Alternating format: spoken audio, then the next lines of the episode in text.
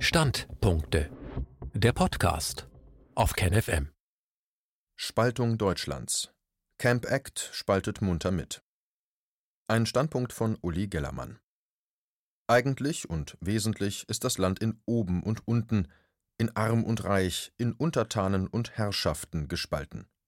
Doch eine neue Spaltung überlagert ideologisch die eigentliche, die Spaltung in Anstecker und Sterile, in Gefährder und Gefährdete, in Kämpfer gegen den Virustod und Kämpfer um eine lebendige Gesellschaft. Die Spaltung reicht bis in die Familien, bis in die Freundschaften. Ich komme gern, aber nur, wenn wir Abstand wahren. Ein Satz, der die neuen Distanzen klarmacht. Oder auch, die Kinder kommen nicht mit. Schon wieder ein Mensch, der auf die Lüge von den besonders virulenten Kindern reingefallen ist, als wäre es gesund, Familien zu spalten. Wer die öffentlichen Verkehrsmittel mit einer Atemmaske betritt, auf der das Wort Maulkorb steht, der kann Freund und Feind schnell erkennen. Da sind die, die sich empört abwenden, und jene, in deren Augen man das Zwinkern erkennt. Ich bin doch nicht blöd, ich weiß doch auch, was die Maske soll.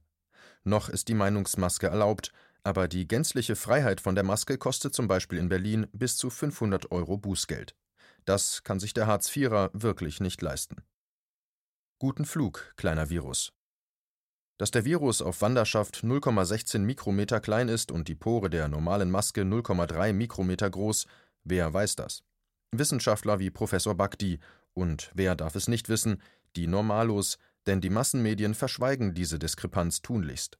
Guten Flug, kleiner Virus. Frau Merkel, die selbst außer auf Protokollfotos keine Maske trägt, hat das Maskentragen auf unbestimmte Zeit verordnet, ein Bild von einer Streikaktion macht die politische Dimension der angeblichen Gesundheitsmaßnahmen radikal deutlich.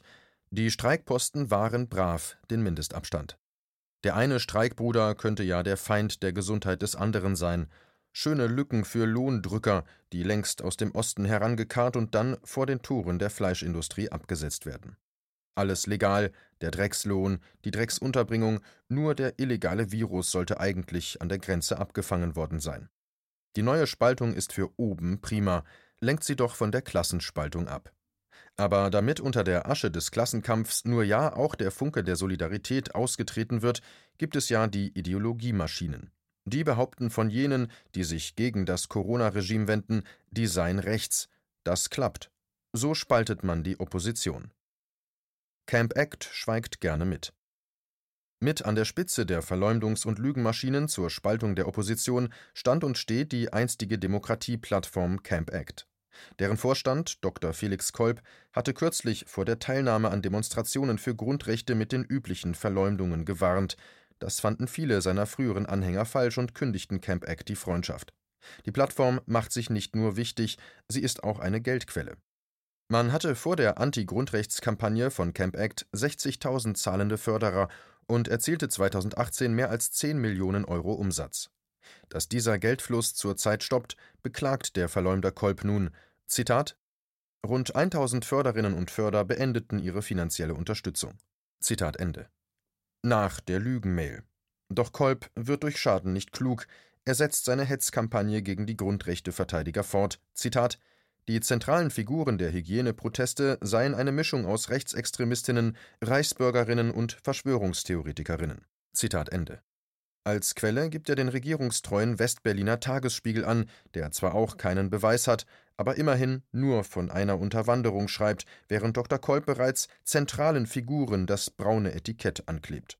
Und weil Kolb sich weder mit den Inhalten der Grundrechtsbewegung noch mit den Fakes des Corona-Regimes auseinandersetzen will, weicht er in die USA aus. Zitat Die Situation in den USA zeigt, was Schlimmes passiert, wenn das Virus verharmlost und Schutzmaßnahmen zu früh gelockert werden. Zitat Ende. Billig, billig, billig. Die Bewegung hat nicht den Virus verharmlost, sondern vor den Gefahren für die deutsche Demokratie gewarnt. Und je weiter der Virus entfernt ist, desto besser lassen sich Meinungen über ihn verbreiten. Eine ernsthafte, wissenschaftliche, fundierte Debatte wollen weder Regierung noch Massenmedien. Da schweigt Camp Act gerne mit.